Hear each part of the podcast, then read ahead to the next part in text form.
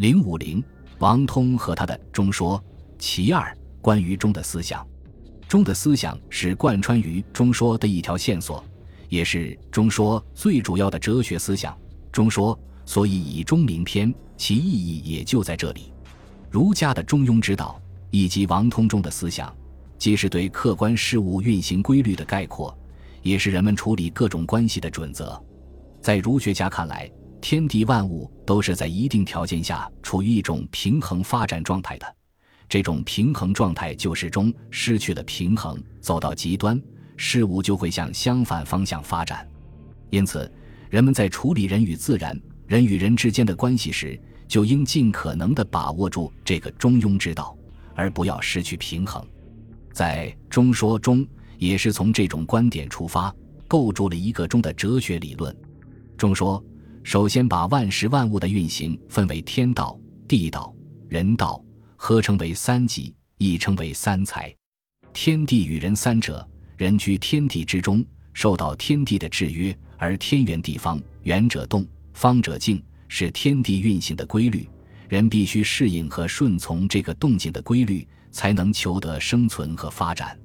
智者乐其存物之所为，仁者受其忘我之所为。顺应自然，忘记自我，就是中，就是智者，受者。如果违背了这个动与静的规律，那就要受到惩罚。因为天主动，地主静，动与静之间又会出现各种不同的变化，所以人们就应当仰观天文，俯察地理，终以见人际，那就可以与万物共生息了。渺然小乎，所以属于人；旷然大乎，独能成其天。一个人一旦能随天地万物的变化而变化。那就是得到了天道。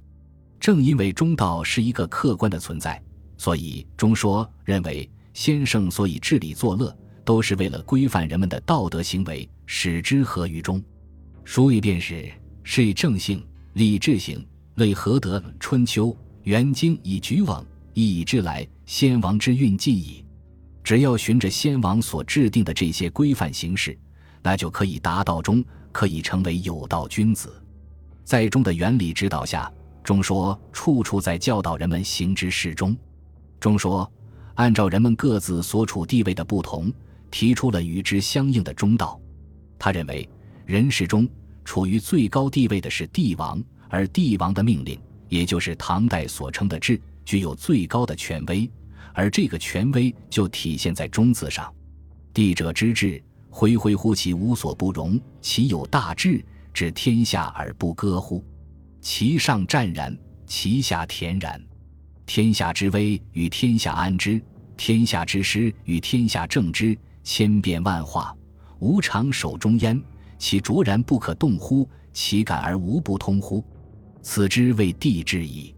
这就是说，所谓地治，就是用以权衡天下的，不可使之失去平衡。如果这个治失去平衡，不能守中，天下就会大乱。纷纷无主了，像汉文帝非肉刑，他的皇后一一体，一则害于义，一则伤于利，都不符合中道。只是汉文帝这样的英主可以实行，不可隔于后，不能作为一种典范革制后代的帝王。为了保持帝制不失中，就要有建议。义尽天下之心乎？只有义，才能并天下之谋，兼天下之志而理得矣。才能取泰与否，一昏一明，功绩难面而已。这也就告诉人们，作为帝王，必须以天下之心为心，才可称为守中；逆天下之心就是失中。守中就可为尧舜，失中则为桀纣。帝王而下，是辅佐明王圣帝的圣贤。这些圣哲贤人中，道德最高尚的莫过于周公。周公之道，所以不可废。就因为他能够在迂回曲折中取中，在独自专断中取其公数，也就是所谓屈而当，思而数，并且能够随时变通，不偏执一隅，唯唯焉若寒暑进退，物莫不从之而不知其有也。正是在不断变通中取中，才使得天下自然而然地得到治理。辅佐帝王的圣人贤者，就要懂得周公之道，实行周公之道。才能使天下达到治化。从这个变通的观点出发，中说认为，所谓诸子百家九流以及是道儒三教，都是关于智化的理论，都各有其长处和弊病，关键在将它们变通而归于一，即归于儒教，那就能够真正发挥其辅治的作用。中说称赞司马谈善于辨析九流，知其不可废而各有其弊也。假若真正能像司马谈那样知其九流的作用与利弊，从而通融达变，那就可以达到周公之道了。同时，也称赞王通先祖所撰的《洪范党议》，说读了它就知道三教于是乎可异矣。因为三教变通，也是可以归宗于儒的。中说感慨其实已经没有元吉之事，黄吉之主与之共言九流，共叙九愁。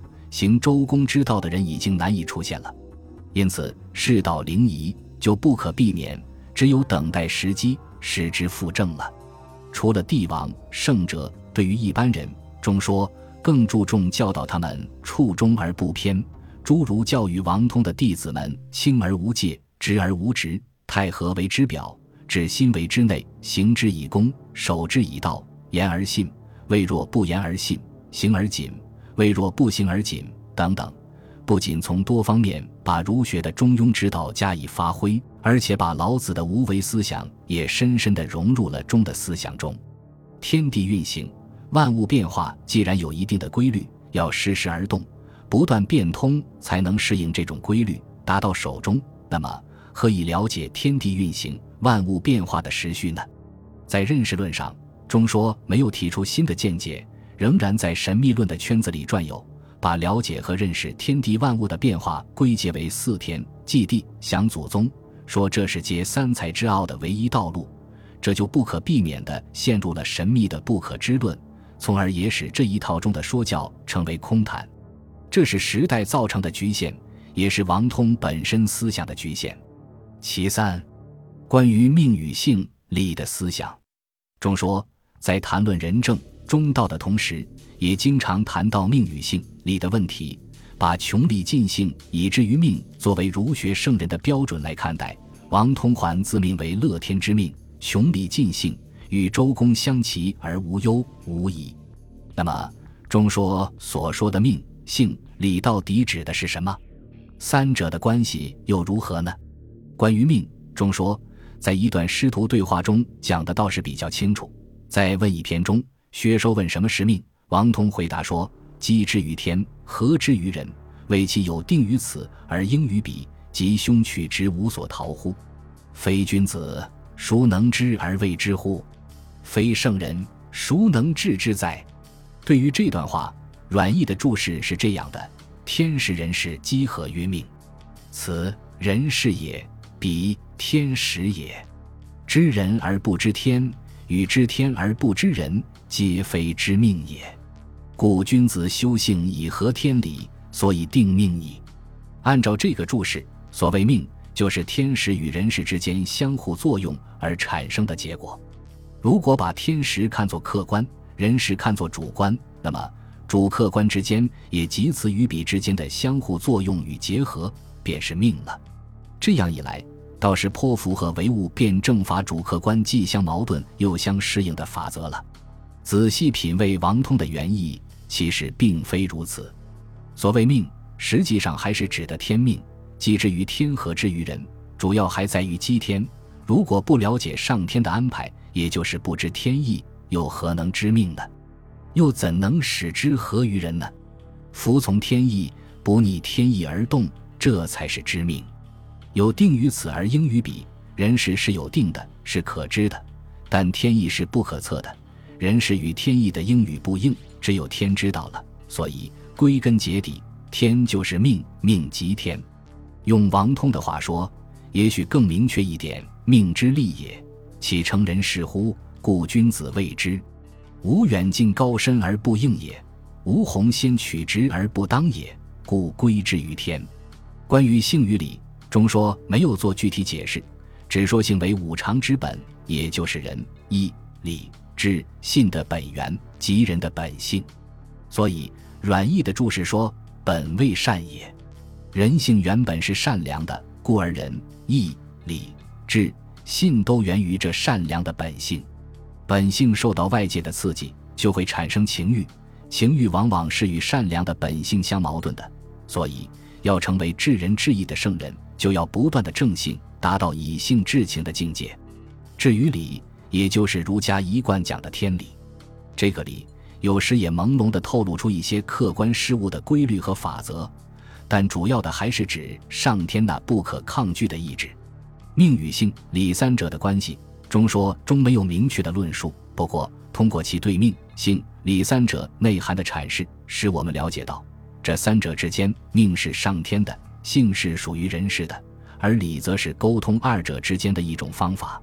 上天对人是起着主宰的作用，因而命与性之间就是主从关系。上天是主善的，因而人性就来源于这个善，背离了这个善。那就是违天逆命，就要受到惩罚。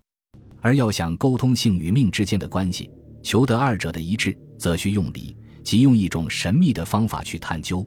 这样就构成了三者之间不可分割的联系。命、性、理三者既然有如此不可分割的联系，那么穷理尽性，以至于命就成为一个探究天理、归附本性的实践过程。而这个实践的目的是要达到性命相同。天人合一，最终达到无所不能的圣人的境界。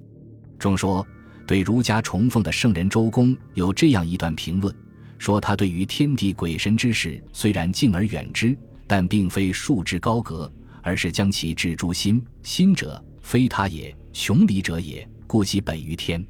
也就是仔细的探究天理，探究命之所在。在这个前提下，进则求诸己也，己者。非他也，尽性者也。只有懂得天理所在，才能以天理治人性，达到圣。周公无疑是穷理尽性，以至于命的榜样。成为圣人，就需通过这个实践。然而，天命如何去探究呢？中说教给人们的，仍然是一种高深莫测的机理。这就在不可知论中又深陷了一步。中说。除了比较集中的体现了上述三方面的思想之外，还有一些关于宇宙、人生问题的看法，更多的则是在评品人物，谈论儒家的处世哲学，在字里行间留有未尽世人的遗风。中说，在中唐的出现，既是时代与社会的呼唤，同时也对儒学正统地位的恢复起了一定的推动作用。它在中唐以后引起世人的注视是很自然的。